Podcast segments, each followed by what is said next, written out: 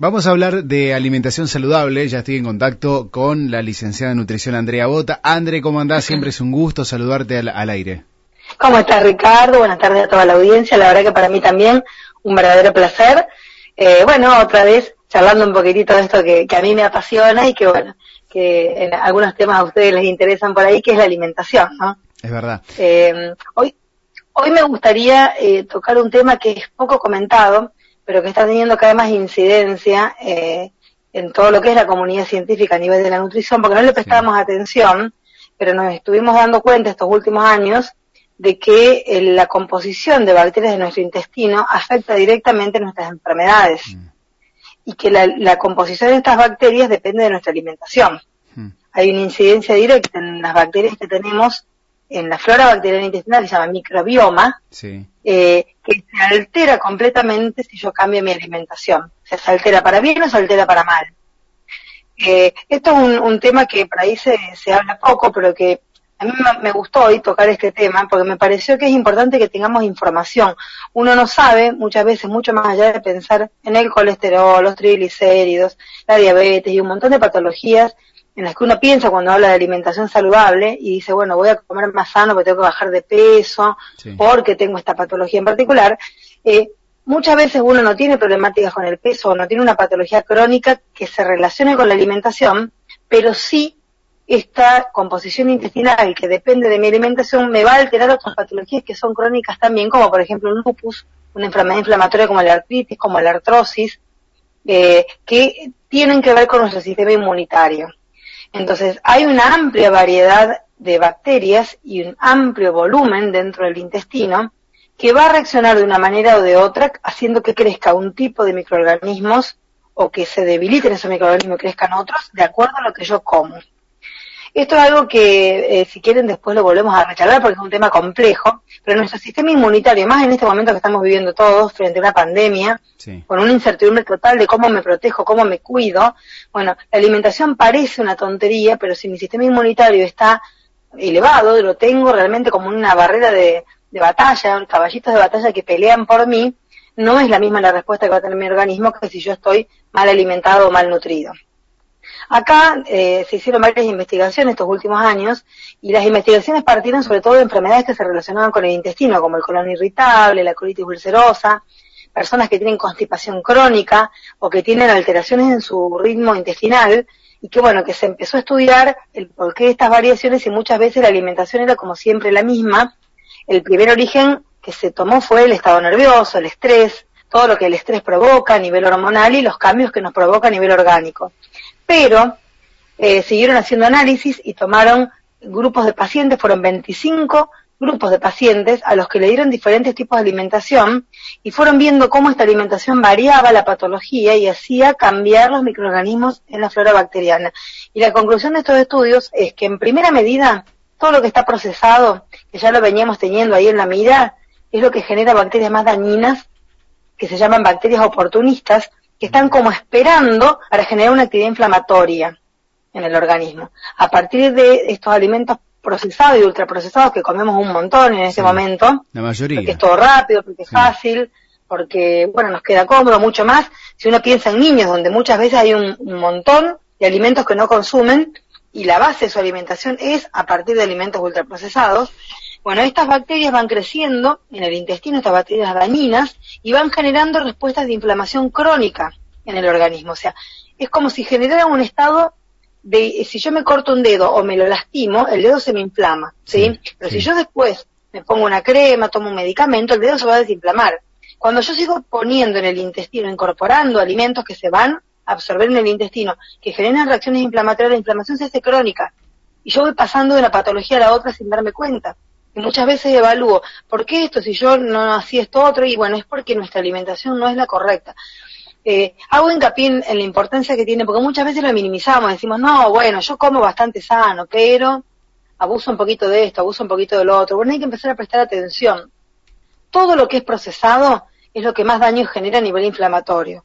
En contrapartida, todo lo que es natural y todo lo que tiene, como venimos hablando este último tiempo, ácidos grasos omega 3, y omega 6, es decir, frutas secas, vegetales, frutas frescas, los cereales integrales, todo lo que es derivado de alguna semilla o de alguna harina integral, sea de graham, sea de centeno, sea de algarroba, sea quinoa, sea lino, sea avena, todo ese tipo de harinas generan una respuesta antiinflamatoria. Nuestro organismo, valiéndose de los ácidos grasos especiales que tienen estos alimentos, forma unas bacterias que se llaman amistosas que están involucradas en esta actividad antiinflamatoria. Entonces, de ahí la importancia de no pensar en yo no voy a comer más nada procesado, pero sí de equilibrar, de intentar que si mi alimentación no están estos alimentos naturales, sanos, empezar a pensar que no se trata solamente de querer bajar de peso o de querer ver la piel más joven o, o qué sé yo, tengo una patología, tengo que consumirlo, sino de empezar a pensar en un futuro mm porque una patología como el cáncer arranca de niños, con sucesivos eventos inflamatorios que se van repitiendo y cuando llega un momento generé un tumor y no sé de dónde salió. Bueno, eh, estamos aludiendo a esto a un montón de causas, no es la única causa, pero la alimentación podría colaborar en minimizarlo. Claro. Eh, eh, entonces esto es importantísimo. La otra vez leía cómo también el sistema digestivo tiene sus neurotransmisores que lo llaman mucho el segundo cerebro, ¿no? Y de cómo también depende de cómo esté uno, si está estresado o no, eh, de también cómo actúa el sistema digestivo. Me imagino que también a través de la alimentación uno puede llegar a cambiar ese estado estresante o ese estado de humor eh, a través de una buena alimentación, por ejemplo, no sé, estando más despiertos, eh, teniendo menos fatiga. Sí, por dos motivos lo podemos cambiar. Primero porque los alimentos que son naturales nos, nos dan mucha más energía y energía saludable y rápida, disponible por más tiempo inclusive, que los alimentos procesados que le generan al hígado una sobrecarga para, a ver, está muy procesado, tiene muchos componentes químicos, mi hígado para procesarlo tiene que trabajar muchísimo más que si le doy un alimento natural que se desdobla en el intestino y que se absorbe de manera natural. Además, los alimentos naturales tienen un alto contenido de fibras y las fibras barren las sustancias tóxicas. Entonces, gran parte de estos alimentos que yo puedo estar consumiendo, si mi alimentación se equilibra o se equipara con los otros, van a ser eliminados. Y el estrés provoca muchas sustancias que yo le, pondría de desecho como nombre, pero en realidad son sustancias de residuo que quedan del metabolismo, que se genera como una especie de acidez en el cuerpo para que lo entendamos.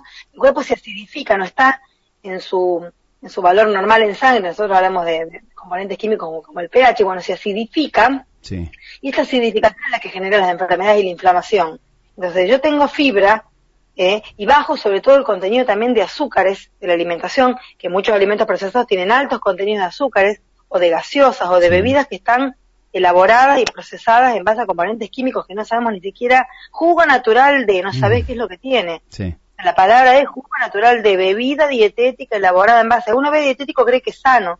Dietético es agregado o sustracción de un nutriente, no es saludable. ¿Sí? Entonces, o lo, que dice lo que dice Light es que le quité parte del componente o le agregué un producto, se lo saqué, no, no implica que sea saludable. Tenemos que sacarnos de la, de la cabeza esta idea de que comer sano es comer productos que tengan una etiqueta que diga diet o light. Eh, entonces, cuando yo empiezo a incorporar alimentos buenos como eh, los yogures que hablábamos una vez de los probióticos tienen bacterias probióticas que en el intestino se colonizan y aumentan la actividad antiinflamatoria, vegetales, cereales integrales, mucha fruta, pescados de mar, frutas secas, estoy dándole al organismo un arsenal de medicamentos, es como si tomara un multivitamínico en pastillas, pero mucho más saludable, que me va a formar una barrera frente a lo que yo después incorpore que no sea tan saludable y esto es lo que va a prevenir una enfermedad. ¿Mm? es muy importante. Una acidez estomacal o una gastroenteritis puede también derivar a causa de una mala alimentación o una alimentación a media sumado al estrés. Sí, yo creo que todo tiene que ver. El sistema nervioso colabora, porque más en estos momentos que estamos viviendo, el estrés a veces nos supera y justamente eh, las hormonas del estrés y todo lo que los cambios químicos que genera el estrés en el cuerpo, de hecho está comprobadísimo que generan daño a nivel de las células. Eh, y, es, y también esto puede generar un montón de patologías. Pero si yo a esto le agrego una alimentación que no sea saludable y todo lo que agrego es alimentos procesados, frituras, condimentos que tengan un montón de sodio, que tengan un montón de grasas, bebidas que están elaboradas además de productos sintéticos con diferentes sabores y con un montón de cafeína, con un montón de componentes como el glutamato monosódico eh, y ciertos componentes que son químicos que hacen, como hablamos una vez, que el organismo no, no tenga elementos que me permitan defenderme. Obviamente que mis defensas van a bajar y que la respuesta va a ser mucho peor. Una persona que tiene tendencia a tener acidez si mejora su alimentación y busca técnicas de relajación, cosas que le permitan en los momentos de ocio despejarse, puede evitar o disminuir la sintomatología de una patología gastrointestinal. De hecho, el colon irritable es una, una clave patología, ¿por qué? Porque es una patología en la cual el intestino no tiene daño, pero si yo tengo una respuesta, como vos decís, porque mi cerebro actúa directamente en su segundo cerebro, que es el intestino, haciendo una descarga emocional. Claro. Entonces hago una descarga tan rápida que genera un cólico. Este cólico genera una inflamación. Sumale a esto alimentos que no me convienen, eh, por supuesto que la respuesta inflamatoria va a ser mucho mayor y la patología se va a ir agravando, inclusive complicando.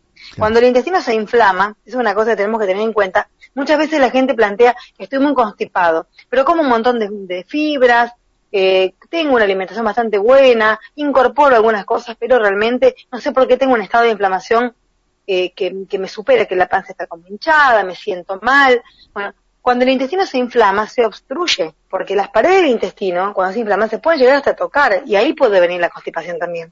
Por eso es tan importante que con nuestra alimentación, sobre todo un alto contenido de grasos omega 3 y omega 6, estos alimentos que nosotros planteamos, inclusive hay leches en el mercado ahora que también los tienen agregados, eh, es importantísimo para que generemos un sistema de defensa fuerte que frente a cosas que no nos hagan tan bien, como estresarnos por un problema, algo que nos pasó o una patología de base, yo tenga mejores respuestas y evite una inflamación crónica, que es una inflamación momentánea. Claro. Eh, porque si no, estos alimentos que no son tan buenos, que le llamamos eh, alimentos que generan bacterias poco amistosas, son alimentos que cuando permanecen en el intestino y el intestino no tiene nada que lo, que lo pueda defender, o sea, mi comida es totalmente ultraprocesada, no consumo casi nada de verduras, nada de mm. frutas, ¿qué me va a pasar? El intestino se empieza a lastimar, porque estas bacterias crecen, crecen, hacen una sobrepoblación en el intestino y cuando hay un montón empiezan a consumir como nutriente a las células, entonces le empiezan a erosionar a la capa de la mm. mucosa del intestino. Y ahí se empieza a dañar y puedo derivar en una patología como la colitis ulcerosa, que justamente es esto, es que parte del intestino se erosiona y después hace tumores a futuro. Claro. Eh, voy al extremo, ¿no? Sí, pero, sí, pero a veces es bueno el extremo para que uno pueda comprender la gravedad que puede tener que mi alimentación no tenga nada de saludable. Y bueno, y no nos olvidemos también que la actividad física también me permite reciclar el estrés y, bueno, y tratar por lo menos de compensar de algún modo eh, las, las sustancias o las cosas que se pueden generar a partir del estrés que me van a generar también problemas inflamatorios, ¿no? Claro.